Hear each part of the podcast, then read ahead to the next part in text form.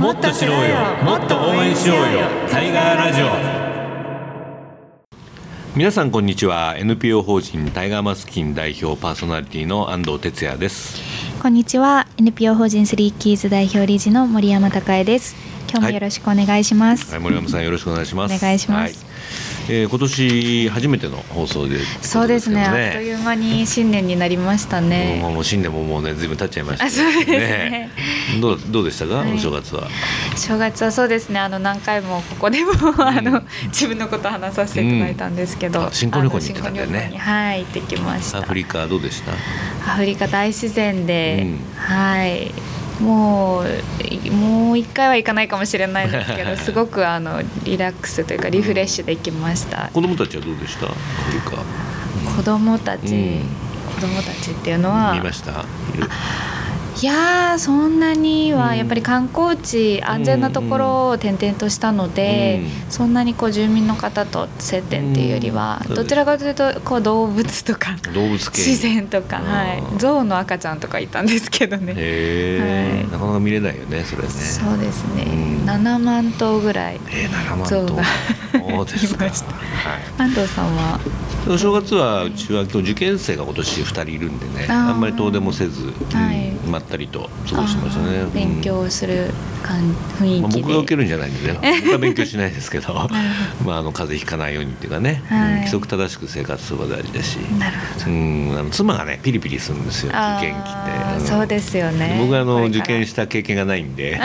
全く分からずに、はい、あのサポーターに徹してましたけどね、あはい、これかまあらピリピリがこう増して、そうですね。いよいよ受験シーズン本番なんでね。そうですね。はいまあ、やることやってね。当日はもう運に任せるしかないな。と思ね。はい。はい、そんな感じでね、まあ、今年も元気にこうタイラジオも行きたいと思いますんで、はい。えー皆さんよろしくお願いします、えーこの番組では児童養護施設で暮らす子どもたちや職員の皆さんからのお便りやメッセージもお待ちしています。メッセージは FM 西東京のホームページのバナーからお願いします。ツイッターも受付中です。ツイッターはハッシュタグシャープ84に FM をつけてつぶやいてくださいというわけでタイガーラジオ、えー今日で10回目の放送になります、えー今年最初のオンエア日曜の午後リラックスして1時間お付き合いください。この番組は NPO 法人タイガーマスク基金の提供でお送りいたします。タイガーマスク基金は社会的養護が必要な子ども若者に支援を行い社会で活躍する人材を育成するとともにこの問題の根本解決を図ることを目的とする NPO です詳しくはインターネットからタイガーマスク基金で検索してください。タイガーラジオ FM 西東京からお届けしています。ここからはタイガーディクショナリーとかく難しい社会的用語に関する用語を分かりやすく解説するコーナーです。解説は今日も早川さんにお願いします。はいタコさんこんにちは、はい、こんにちは。えーお正月はどうでしたか？そうですね、お正月は、え、あの、三が日はお休みいただいて。で、毎年恒例になってるんですけどね、2日は、あの、前の施設の出身の、えー、こ子供じゃないですね、もう30前後の、うんうんえーえー対象者たちが集まってきてですね。うん。で、またね、本当に。もう毎年張り切って呼ぶんだけれども、うん。で 来た後はですね家に来るの？いや家じあうん。の私の家にですへねで、まあ、帰る実家が皆さんないんでね、うん。でまあ、実家代わりに集まってきてでもうずーっと飲んで食ってもうゲームして騒いでみたいな。一晩中騒いでましたね。そうですかね、まあ、施設の子どもたちは、まあ、施設にいた子もいると思うんですけど、ええ。はい、どんな感じでした？もう施設あの一昔前はですねあの正月になると結構ねあのじ自宅に帰る子供が多かったんですけれどもね、うん。もう最近はもうほとんどの子供があの施設でお正月を迎えるという感じで、でも命名にですね各ホームごとであの初詣に行ったり、はい。ねあのなんか遊園地のねイルミネーション見に行ったりとか、うんええええそれぞれ楽しく過ごしてましたね。そうですか、はい。はい。まあ、そんな感じでね、あのお正月がまあ終わりましたけれども、まあ成人式もありましたけどね、そうですね。うんはい。施設の時々ね、成人式、あのまたしあの施設のはい。戻ってきて、一緒にやったりしてますよね。そうですね、でなかなかあの、まあ、正直私もですね、ん。あの男なんでね、はい。晴れ着着てとかそういう感覚があんまりわからないんですけれども、うん。でもこの仕事してるとですねあの、まあ、施設から出た子供子供というか、はい。もう成人がですねあのやっぱり言わないんですけれども、うん。本当は晴れ着行きたかったんだけれども、うん言わずにね我慢したなんていう話も結構聞いてですね、うん。なので近年はですねあの施設を出た新成人たちにですね、はい。あのまあいろんな職員に聞いて、うん。で家に余ってる晴れ着ないかとか晴れ着とかね、まあ、振り袖男の子はスーツとかね、そうですね。ね。でまあ、それで、えーまあうん。えー1日貸してですね、うん。で美容院行ってもらって、うん。あの着付けとあの髪なんかも言ってもらって、はいはい。ということで参加してもらったりとか、うん。そんなこともしてます。ね。はい。はい、わかりました。えー今日のタイガーディクショナリーは、えー、被措置児童虐待っていうですね、はい。ちょっと難しい言葉なんですけど、そうですね。ちょっと早川さんに聞いていきたいとそうです。ねこのヒ思うんですソチ児童虐待についてはい。ご説明いただけます？これも業界の中では大変話題になったんですけれども、あのーまあ、そもそも通知が出たのが2009年でしたかね、平成でいうと21年ですか、はい。こあの国から厚生労働省かそうですね、被措置児童等の虐待のぼ、えー虐待対応ガイドラインについてという通知が、えー21年でしたかね、に出てますね。はい、で逆に言うとですねそういう通知が出るという背景にはですね、うん。あのまあ、児童養護施設、まあ、あの2000年にでですねあの、うん。児童の虐待の防止等に関する法律というのができて、えー一般的に、えーこういったことは子どもの虐待に当たりますよということがですねあの国から定義をされてですね、はい。でまあ、4種類ですね。あの、うん。身体的虐待心理的虐待、はい。性的虐待あとネグレクトですね。おっていうので一般的にもここれは虐待ですということが定義をされたんですけれども、うん。でその虐待をされた子どもたちを保護するはずの施設がですね実はその施設の中でも虐待が起きている。あー施設内虐待のことを言うわけですね。そうですね。はいうん。なのであの、まあ、里親さんとかですねあの施設に限らず、えーうん虐待が起きているということで、まあうん。えー施設や里親さんということで広く、えー非措置指導うんの虐待というふうに定義をされたわけなんですけれども。んですよどれぐらいの割合で発生してるものなんですか？これ。割合というのは、まあ、あくまでもですね、うん。あの表面化しているものなので、どのくらいあるかというのはもう明確なデータというのはないんですけれども、うん。ただあの毎年今はですね厚生労働省の方から、うん。あの数字が報告されていますけれども正直、まあ、そこはもうもしかしたら氷山の一角かもしれないですね。まあ、あの子どもの施設だけじゃなくてねこの介護の施設なんかでもそういうニュース最近多いですけどもね。まあ、その養護されるべき子どもたちがまたその養護先でうん。虐待というかねその不適切な養育を受けてしまうというのはそうです。子どもにとってみたらもうダブルショックというかねね。大変な心の傷になるんじゃないかなと思いますけどね。だか。ら正直私もですねこの業界に入ってきたきっかけが実はあの体罰うん。の問題なんですね。うん。あのまあ、私の年代ですとであのもう親からも教師からもあの体罰っていうのはまあ普通ではないかもしれませんけれども、うん。でもどこの学校にも体罰している先生とかね、あの生活指導の先生なんていうのは市内持って歩いてましたからね。あ僕の中学校のからそんなの当たり前だったけどね。校内暴力全盛の時代みたいなことで、だからあの時代はそんなに体罰っていうのは問題視されてなかったので、だから正直私もですね子供時代に、まあ、体罰とか別にあるよね。っていうふうに思ってたんですね。うん。ただそれがですねあの、まあ、大学に行き直してですねこの児童福祉とか勉強するようになってから、この児童虐待の問題とかあの、まあ、そのベースにあるですね体罰の問題っていうのがどれほど子どもの発達に対してですね、うん。有害であるかということに、ん。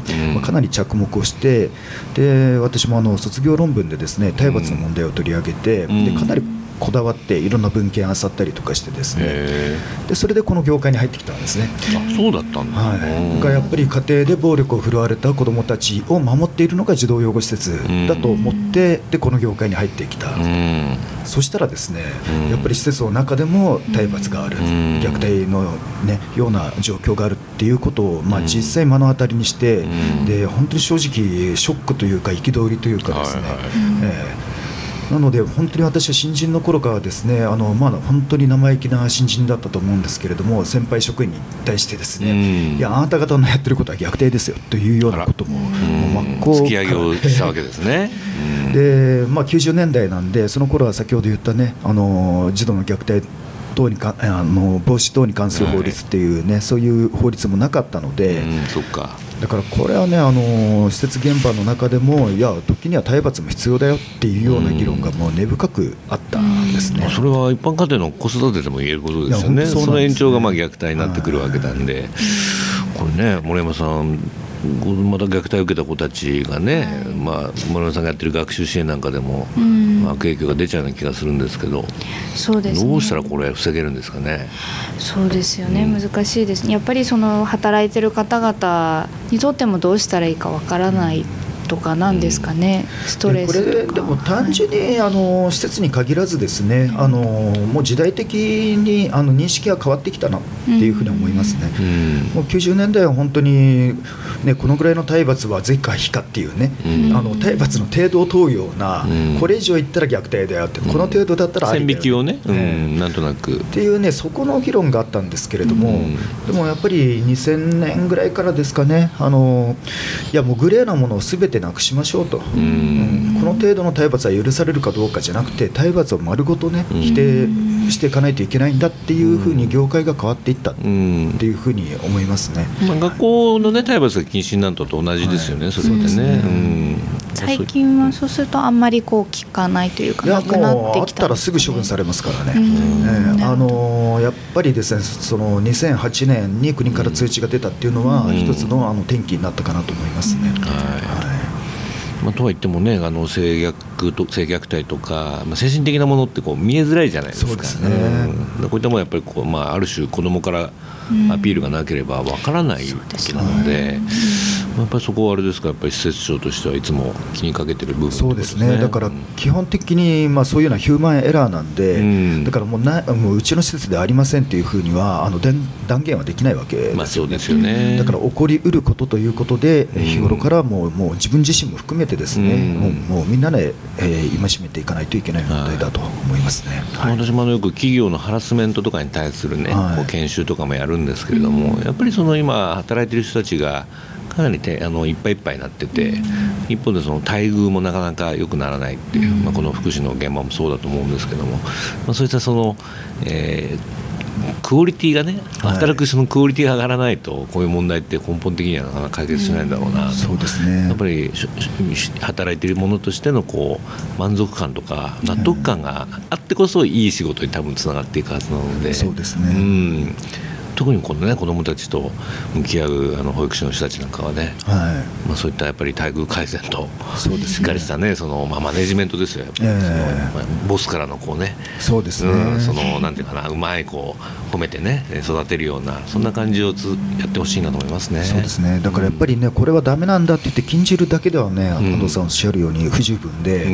まあ、実際、虐待を受けて施設に来る子どもたちっていうのは、もういろんな行動上の問題があったり、はいはい。ね。もうね、時にはもう暴力、子ども同士の暴力があったり。行動とかねいろんなね、ことがありますよね。でそういうあのなかなかねうまく関わりづらい子どもたちが入ってくる中で、うん。こえー職員もですね常にクールにですねあの、まあ、適切に対応していくっていうのがはい。必ずしもですね、簡単なことではないんですね。うん。そうですね、えまあ、本当にこの問題、根深いんですけれども、はい。まあ、でもあのいろんな対応も進んでいるということでね、はい。あとはその、えー職働く職員の皆さんの環境とかを改善していくということが重要かなと思いますね、はい。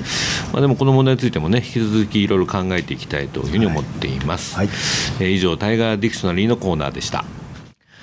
タイガーラジオ FM 西東京からお届けしています。ここからはタイガーマスクの友のコーナー社会的用語についてさまざまな思いを持って活動されている方をゲストにお呼びするコーナーです。はい今月のゲストはですね施設内虐待を告発する著書「自分が自分であるために」を執筆された佐々木明さんです。現在は稲城市の市議会議員をお務めです、はいということで佐々木さんこんにちは。あこんにちは、はいよろしくお願いします。先ほどのコーナーでもあのひっそち児童虐待という、えーはい。まあ、テーマを取り上げたんですけども、はい。まあ、そのある意味当事者としてね、はい。佐々木さんいらっしゃるんですけれども、はい。えーまあ、どのようなその、まあ、生い立ちといいますか、えーえーはい。環境の中で、はい。あの育ってこられたのかというのをちょっとお話願えます。あはい、わかりました。はい。あのえー私はですね、えー生後えー4ヶ月で、うん。えー家庭の事情によって、えー乳児院、うん。えー預けられまして、えーその後、えー3歳からえー16歳までを、えーと児童養護施設で、えー育ってきました。うんそうですね。で、まあその児童養護施設の中でですね、えーやはりその児童養護施設というのは虐待を受けたり、親か親のまあ養育がままならなくて入ってきている子どもたちが多いんですけれども、えー私のいた児童養護施設ではですね、えーそのまあ日々、えー職員から、うん。えー暴力を、えー振るわれるなどして、うん。えーそうですね。あのせっかくその親から虐待を受けて、そこに保護されているのに、うん。えーそのまた児童養護施設に行って、うん。そこでまあ虐待をはい。受けてしまう、うん。という。どどんなその、まあ、暴力というか体罰っぽいものがあったんですか？そうですね、うん。もうあの、まあ、私も毎日そうだったんですけれども、えーまず、えー学校が終わったら、はい。えーまっすぐ、えー施設に小学生の頃。そうですね、はい。えー戻ってこなければいけない、ううん。ん。でまあ、学校の友達と全く遊べなかったうり、ん。ということもあったのでであとはですねあの、えー落としたご飯食事の時にね、はい。落としたご飯だったりをね、えー職員が拾い上げて、うん。水で洗ってそれをまた食べさせるということもあったりですね。あの直接的な暴力ではなくなんかそういったこういや、えー、と直接的な暴力もありましたね。はい。い、体罰まがいのそうですね。はい。それどういう時に起きるんですか？えーとですね、あのやはり子供なので、うん。まあ、廊下とかでワイワイ喋りながら、はいはい。えーふざけ合ってふざけてる、うん、その中でですね、えー施設の職員が来てうるさいとうん、いうことで静かにしろと。そうですね。頭をはたかれるみたいな感じですか、もうそれでもうはたかれるどころじゃないですね。あのもう本当すごい殴られる。えうーん。っていうことだったりですね、うん。あとあの球技大会で、えー施設のドッジボール大会とか、うん。まあえー野球大会とかうん。あるんですけれども、うん。その中でですねあのドッジボールはもうものすごい至近距離から、えーはい。ボールを子供に、はい。えー当てて、うん。うん。でも子供はもう手とか突き指とかをして、うん。もう泣きわめいてる子供もね、うん。やはりいましたし、あとはその、まあ、野球とかでですねあの私まだ頭に傷があるんですけれども、うん。あのまあ、バットうん。で頭を、まあ、殴られてえ私頭そうですね。頭パックリ切ってえあのまだ頭に傷跡があったりっていうね。うん。でもそれそれなんか病院とか行って治療するときになんかそれって虐待じゃないのみたいなことにはならなかったんですか？まあね当時は。当時まあ私子供だったので、ええ。ーはっきりとはちょっと覚えてないんですけれども、えー職員がね、うん。えー病院に連れて行って、はうん。まあ、職員の方で説明を、はい。うん。子供同士でふざけ合って。そうなんだ。で、まあえー頭に傷をができてしまったということで、それなんか今の虐待事件の親の言い訳と同じような感じがしますよね。であのそうですね、ん。虐待とかで、まあ、そういう、まあ、骨折を、ね、した子だったりもいるんですけれども、はもうそういう時は絶対に、まあ、救急車とこう呼ばないで、うん。施設の車で必ず連れて行かれまして、うん。なるほどね。まあそういったことは割とこう、まあ、日常的にというか当たり前にあったというのがそうね。な20年ぐらい前ですかそれもっと前か。そうですね、うん。20年、まあ、25、6年前ですかね。どうですか、えー今の佐々木さんのお話。そうですね。先ほども言ったんですけれども、あのうんまあ、佐々木さん、私とあの同世代ですけれども、やっぱりあの時代、本当にね、あのビーバップハイスクールとかね、そんなのが流行ったような時代で、やっぱりあの子供を育てるのに暴力というものがまだまだ容認されていた時代だということはあります。ただとは言ってもですね、うん。そんなねあのバットで頭殴るとかそんなことはね本当に論外で、障害ですよねええただおそらくですね私あのね施設の方をねあの弁護するつもりではないんですけれども、はい。あのおそらく佐々木さんのいらっしゃった施設でもそういったことに対してですね、うん。あの反反対をしていて、ん。でもう体罰ではない形でですね佐々木さんに関わっていた職員だってたくさんいたと思うんですよね。でもその中でやっぱり一部の職員がですね、であのこの業界にあの昔番犬指導員っていうことがあって番犬指導員。はい。要するにもう少ない職員がですね集団の子どもたちをこううん。抑えないといけないっていう発想からですね、番犬の件は犬ですか？犬ですね。ああそういう感覚だったんだ、だからもう、えー女性職員たちはもうこう目の回りの、ね、お世話を丁寧にするわけなんですけれども、でも男性指導員のあの一部はですね、あの子どもたちが本当に騒いだ時もう子ども同士喧嘩が始まった時とかいうことを聞かない時にですね、もう暴力も含めて子どもたちをこうもうす抑えるというかですね、はいはい。そういう役割を期待されていた職員がいたという話は聞いていますね。なるほどね、まあ、今ではちょっと想像しがたい状況があったね、今そんなの言ってもと思いますけど一発首ですけれども、で施設をまあ出られて、まあ、普通にこう、まあ、社会に出てはい。働いたりされたんですよね。そうですね。あの施設をまあ卒業しまして、うん。えーやっぱあの児童養護施設にいた子どもたちっていうのは施設を出た後がやはり大変な状況っていうのも、えー今でもね、えー多少なりともあると思うんですけれども、はい。やはり私も例外ではなく、ん。えー施設をねえー卒業した後にあのー親がいないとアパートを借りるにも、まあ、保証人はいはい。とかもね、やはり必要なので、うん、なかなか生活がままらないっていうところだったりあとはあの、まあ、施設卒業後もですね、うん。えー私は、えー私のいた施設へ、えー時折ちょっと、えー遊びに行ったりはい。していたんですけれどもその中でですねあの私が卒業した後もですねあのその施設の中での虐待が、えーかなりうん。私がいた時よりもうん。エスカレートをしてしまっているというまあ、それショックですよね、状まだ続いてるのかそうと、ですね。はい。さらにひどくなってるのかみたいな、でそれは何か何とかしなきゃと思って、えーそうですね。はい。本を書かれたわけですよね、えーはい。このタイトルは何ていうタイトルなんですえー、と自分が自分であるためにというタイトルをつけさせてもらったんですけれども、はい。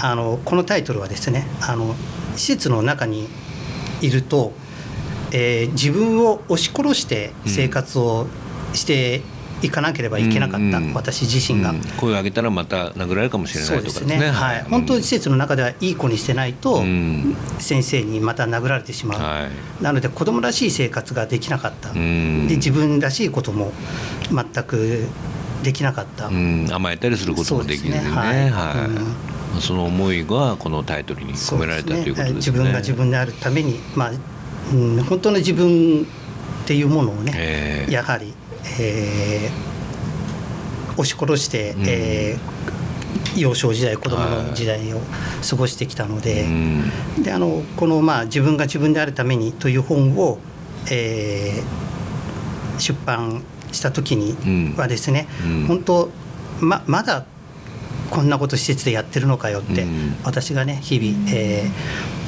やはり殴られていたはい。状況から何ら変わっていなかったということで、ですね。施設の中の子どもたちが、えー私にいろいろ話をしてくれて、はい。ちょっとこれは何とかしなきゃいけないなという思いで、うんこの本をちょえー出版をさせていただいた。ん。まあ出した後その読者の方からどんな反響がありました？そうですね、うん。えーまずは、えー当時ですね、えーこういったその施設の中の状況を、えー告発するという、えーこと形にがなっちゃうわけえーそうですね、はい、うん。形になってしまったんですけれども、そうですね、そういった、えーことがななかったというかね、はい。えー珍しかったうん。のでので、うん。あのやはりいろいろな方々から連絡をいただきまして、えー支援をしてくださった。あそうですか、うん。まあその逆風みたいなのやっぱりあったんですか？そうですね。こんなこと書くんだみたいな、えーあの施設側からかは、うん。あの連絡がありまして、ええうん。ちょっとまあ、えー出版をやめてくれみたいなような、うん話は出版したちゃったんですよねそれね。そうです。出版した後ですよね。出版した後ですね、はあい、でもう出版してしまったのででね。私はこの本はもう絶対にその大人には漏れないように、うんえー大人にで施設関係者に漏れてしまうと、えー絶対にまあ出版はしないでくれというふうにね、えー言われてしまうと思ったので、うん。うん。そうですか、はい。かなり話題になって、まあ、その後のなんか裁判のそうですね。ねあの、はいまあ、あの本きっかけになってですかね。で、その後、あの、まあ、佐々木さんのね、後輩に当たる方がね、まあ、原告になって、で、施設を訴えるという裁判もありましたね。そうですか。ですね、であの時にまだ、えーもう、えー、ずいぶん前になるんですけれども裁判の時にですね、うん。あの早川さんが、えー傍聴しに来ていただいてそれ何何年の話でしたっこれもう十七八年ぐらい前ですかね。なるほどね。まあ、それまではこう容認されてしまっていたかもしれないようなそういう施設内虐待の問題がこう、まあ、かなり取り上げられて裁判になったり、で報道をあのかなりですね、うん。えーされるようになってで佐々木さんのところの施設のニュースももう夕方のトップニュースになるぐらいですね、本当に大きなニュースになりましたね。そうですか、はあでもそれそういったことがあったおかげで今まあだいぶそのね、ガイドラインもできてきたし、いそうですね、うんまあ、ゼロにはなってないかもしれないけどもその佐々木さんが勇気持って書かれた本が、そういった今の、ね、子どもたちを守っているということになってるんですよね。はいわかりました、まあ、それではちょっとここで1曲ねあのお届けしたいと思います、えー佐々木さんにはまた後半、えーお話を伺いたいと思います、タイガーラジオ FM 西東京からお届けしています。えーそれでは引き続き本日のゲスト佐々木明さんにお話を伺いたいと思います。えーまあ施設の中でねいろいろこう、虐待というかうん受けてきたお話はいただいたんですけども、えーはいまあ施設を出られてからえっ、とまあ普通まあ進学したり就職なんですけど、はい佐々木さんは就就職でしたよね？えー、と私はそうですね就職を、どうですか？えーあの一般企業に入ったんですか？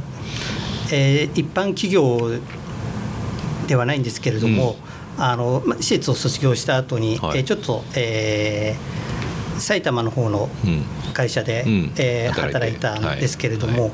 えーちょっとそこも長続きをしなかしなくてですね、でその後、えー自分であの仕事を探すことになるんですけれども、その時にですね、うん。あの履歴書を書かなければいけない、はい。採用試験の時に。そうですね、はい。はい。そういった時に、えー親がいないと、うん。あの親のね欄保護者欄にまだそうですね記未成年者だったのでですね、はい。はいえ。ーでそれを会社に出すと、うん。あの親がいないわけないだろうみたいな形でその人事担当者が。そうですね、うん。なんて答えたんですか？い。やもう実際いないもう施設で育って親がいないのでうん。っていうことを、うん。まあ、話をするんですけれどもなかなか採用をしてくれないんえですよ。うん。ーどうですか森山さんそういう。そうですね。企業の姿勢は？まあ今でもすごく改善されたかっていうと、うん。まだ聞く話なので、ね、最近やっぱりフェアスタートとか出てきてね、少しそうですね認知されてるかもしれないけどね。うんなんかこう面倒が裏にあるんじゃないかって思われてしまったりとかまだまだありますよね。社会って冷たいなとか思ったでしょそういうのって。そうですね、まあ、冷たいというかそうですね、あの親がいないと、うん。うんまあ保証人がねいないとね。そうです保証人がいないと何もできないんだなって、まあ、アパートも借りることもできないですし、まあ、当時携帯なかったけどね。そうですね。今だってそれもねやっぱりえーボトルネックになりますよね、はい。そうですか。うん。でその後、まあ、あのご自身で会社を立ち上げて、えーこれ内装業の会社をねそうですね。25歳で立ち上げられたんですけども、はい。これは順調にいったんですか？えーそうですね。あのまあその履歴書とかを書い書いてもなかなか採用していただけないので、うん。まあ、だったらもう自分で会社を作っちゃえはい。っていうことで、まあえー自分で、えー会社を立ち上げまして、はいはい。あのーでそこにあの施設の子たちも雇用したというふうに聞いてますはい。えーとはい。私自身の経験からですね、うん。そのやはり施設にいた子どもたちが私と同じような思いをうん。履歴書を書いてうん。採用されないということがうん。やはり多くありますので、うん。もう、えー私の会社でうん。その施設を卒業した子うん。たちを受け入れて、おお、もう履歴書も何ももちろん書かずに、うん。うんそのまま来ていただいて、えー喜んだでしょう、そうですね。みんな一生懸命働いた、えー一生懸命みんなやってくれて、まあね。で同じ環境でね、えー育ってきて、私と同じ児童養護施設で育った子どもたちも、ん。卒業生も、ん。えー働いてえいますので、どうですか早川さんこう自立支援的にはこういう話っていうのは。そうですね。あの本当に、まあ、当時、佐々木さんからも、ね、お話聞いて、ん。本当にもう頭が下がる思いというか、うん。まあ、私自身もですねあのこの仕事に就く前ですけれども、20代でね、家、まあ、親と決裂して、ですねうん。家を離れたら、本当に何もできないんですね、アパート借りられない、仕事も見つからない、で本当にこの日本っていうのは、親がいないと何もできないっていうのは、もう本当にまさまさと思い知っていたので、でもそれをですね本当に逆に、じゃあ自分がね、えーそういうね、えー社会を変えるんだっていうような思いも含めてうん。活動されていた佐々木さんっていうのは本当に、うん。うんね。あの頭が下がりましたね。まあ、あのしばらくはその会社の社長をされていて、はい、でであの2015年の、えーはい。えー統一地方選挙で、はい。あの立候補されて、はい。で稲城市の市議として当選されたんです。よはい。はい。そうですね。で、うん。あの今おっしゃられたようにあの昨年の統一地方選挙で、はい。えー稲城市の、えーうん市議会議員として立候補して、うん。えー当選をさせていただきまして、う今現在、えー市議会議員として活動をうんさせていただいて、会社の方はどうなっちゃったんですか？え会社の方はですね、うん。今まだあの施設の子うちの働いている子に、えー代替わ引き継いでもらいまして、今現在も、えーやっています。でそのうちの会社で働いていた働いている子たちも、うん。えーそれぞれ独立をうんした子もいて、しっかりと、えー家庭を持って、うん。今子供も、えーちゃんと。いて幸せな家庭を作って生活を、はあーその成果は嬉しいですね。い、そうですね、ん。私自身もやっぱ、えーすごい、えー、嬉しうん。嬉しいし、うん。ですね。はい、で、まあ、今議員としてね、活動ですけれども、えーはい。やっぱりこう社会的擁護のテーマなんかは重点的にやっていかれたいんですか？そうですね、うん。あの私がまあこの議員になった一つの理由といたしましてもね、うん。あの私自身が、えー児童養護施設で育ってきたという、まあ、当事者の立場から、はい。えー私が、えー施設を卒業して後に味わってきたことをですね、うん。あの変えられるような。変えられるように、ん少しでも変えていけたらいいんじゃないかといううん思いもありまして、あれ稲城市は施設あるんでしたっけ、今？うんなないですね。ないですよね。はい。うん。ないけども、やはりそういったことを。そうですね、ん。あのまあ、稲城市にまあ近いあの多摩多摩にはあの児童相談所がそっかそっか。あったりするんですけれども、あの先日ね、えーそこにも、ーえー訪問させていただいあたんですけれども、うん。こう議会でそういった質問って今までされたんですか？えー、と議会でではですね、うん。えー9月の定例会の時にですね、昨年のね。えーじあの児童虐待うん。防止についてとうん。いう一般質問をはい。させていただきました。うん。誰が答えたの？答弁したんですかそれは、えー、と答弁したのは、えー行政、うん、の。えー、と子育て支援。子育て支援課の方ですね。はい。どんな回答があありました？そうですね、うん。あのやはり行政は、うん。うん当たり障らずの回答はいといいますかね、そういうことしか、うんなかなかまあ的なことしかねだ出してこない。ですよね、うん。その確信をついたところうん。に関しては、うん。えー言葉を濁してしまうっていうちょっとところがありますので。じゃあ一緒に作戦練ってもっと切り込みましょうね今年はね、えーそうそうです。ね、そういったところを私もどんどんとちょっと、そうですか、はい。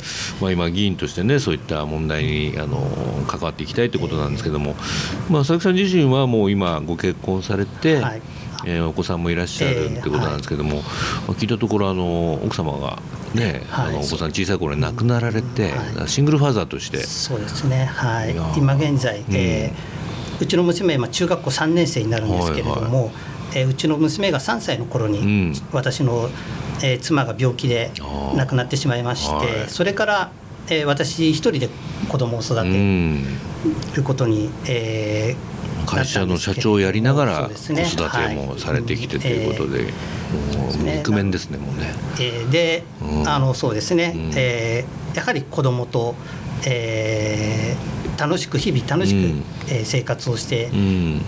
いきたいというね私も考えがあったので、うん。地域への参加うん。ですよね、うん。あのまずあの学童クラブの父母の会の会長長とかね。をやらせていただいて、その後、まあえーうちの娘の通う小学校の PTA の会長をやらせていただきまして、うん。うん。うん。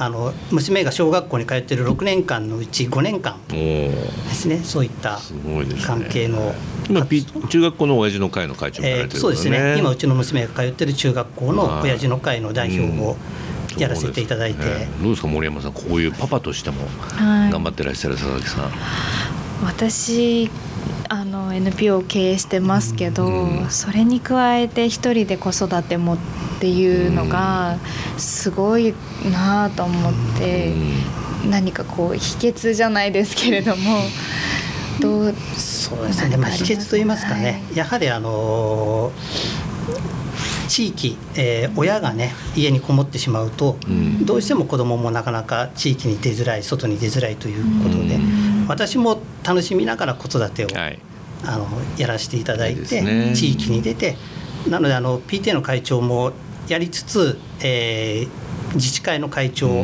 だったり、青少年育成会の委員長もやらせていただいたり、うん。っていうそういうふうに私自身が、えー地域に外に出て楽しんで活動をさせてもらうとなんですよいうのが。ね、逆にこうこもっちゃうと周囲も気使っちゃってね、そう。あのシングルペアレントだとね。そうですね。なかなかこう交流もなく、はい。逆に孤立していってしまうえー。本当こう自分からこう出ていくっていうのが、男性特にね出ていく言わないんで、えー。僕もシングルファーザーいっぱい見てますけどもやっぱこう自分一人で頑張っちゃうっていうねそこであの江東区みたいなねあの虐待の事件なんかも起こっちゃったりするので、うん。はい。もっとこう開いていく地域に開いていく必要があると思いますね。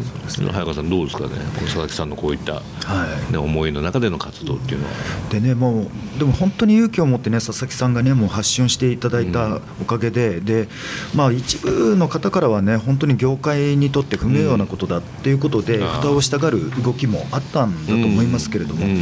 でもね本当にいくつかの施設が同じようなことで施設内虐待ということでね、うん。あの報道されましたけれども、ん。で私それらの施設少なからずあの関わっています。ん。あの本当にね今の職員たち一生懸命頑張ってで立て直してですね、うんうん。そういった不名誉も払拭してあまりあるぐらいのね、ん。えー頑張りを見せていますので、うん。まあ、その辺はね本当にあのぜひ皆さんねあの理解をいただいて支えていただきたいなと思います。そうですよね、まあ佐々木さんのこう勇気あるこうね、えーまあ、告発というかこう、ね、出版から、だいぶこう改善はされてきたけども、えー。まだまだやんなきゃいけないことがあるということでねね。はい。まあ、これから議員としてはい。その活動をねあのぜひ応援してますので、はい。ありがとうございます。はいまあ、はい。我々もなんかこう佐々木さんの発信を受けてねそうですね。この番組でもねご紹介していきたいなと思いますね。まあ、リスナーの皆さんもねあの今日初めてそういった問題に、ね、気づいた方もいらっしゃると思いますけどもぜひ一緒に考えて、ね、あの子どもたちを守っていきたいなというふうに思います、えー以上タイガーマスクのお供のコーナー、えー今日は、えー佐々木明さんにお越しいただきました。どうもありがとうございました、はありがとうございました。ありがとうございました。えータイガーラジオ、えーボイスコーナーです、えータイガーマスキンで支援した子どもたちの、ね、声を紹介しています、えー今日はですねこちらのハガキをいただきました、えーまずだ、ね、18歳の男子の、ね、男の子ですね。私は現在大学1年生で学費はアルバイトで賄っています、えー現在大学の授業料が、えーかなり高い。ね、アルバイトだけで学費を払うことが難しい状況です。えでも大学生活は楽しいです。えーと高校とは違い、え授業の数や学ぶことがたくさんあって、え進学したからこそ身につけられることがえあります。将来、え必ず自分のためになると思うので卒業を目指して大学生活を送っていきたいと思いますという。ね、こういうおはがきをいただきました。でもう一人もう一人今度あの女子ですね、えーからもいただいてます。えー進学サポーターの皆様へいつも応援いただきありがとうございます、えー教師になるための勉強をしています、えー前期は授業と部活動が忙しかったのでアルバイトはしていませんでしたが、えー後期からアルバイトを始めました。飲食店で働いているのですがとても大変です。お金を稼ぐことの大変さを知りました。またアルバイトのせいで生活リズムが変わってしまい夜遅くまで起きていることが多くなってしまいました。不規則な生活を送ることが多くなってしまいましたがこれからも、えー生活をね大事にして頑張っていきたいと思います。どうですかこういうね。はい、でこういったね本当に安藤さんたちのね活動の会もあってだと思うんですけれども、うん。ようやく今年度の補正予算でですね、はいはい。あの入りましたね。えうん。あの子どもたちの支援を、えー進学就職している子どもたちのですね、うん。支援まあ、お金の貸し付けなんですけどね、はいはいここはもうなんかいや貸し付けじゃなくて給付にしてほしいなって思うんですね、給付型にしてね、ええ。うん。まあ、なんか特殊なものだけね、そういったね、貸し付けっていうか、うん、やっぱりそこまでいかないとね、難しいですね。ただまあ、本当に大きな前進ではあるかなと思いますね。うんそうですね。はいこうやって本当に頑張ってる子どもたちが、はい。もうね社会とか制度を動かしているんだなというふうに思いますね。そうですね、はい。まあ、タイガーマスキーの進学サポーター制度はね、こういったあのえー施設を出る子どもたちの、えー大学進学を応援しています。えー関心のある方はね、ぜひタイガーマスキーのホームページからえご覧になってみてください。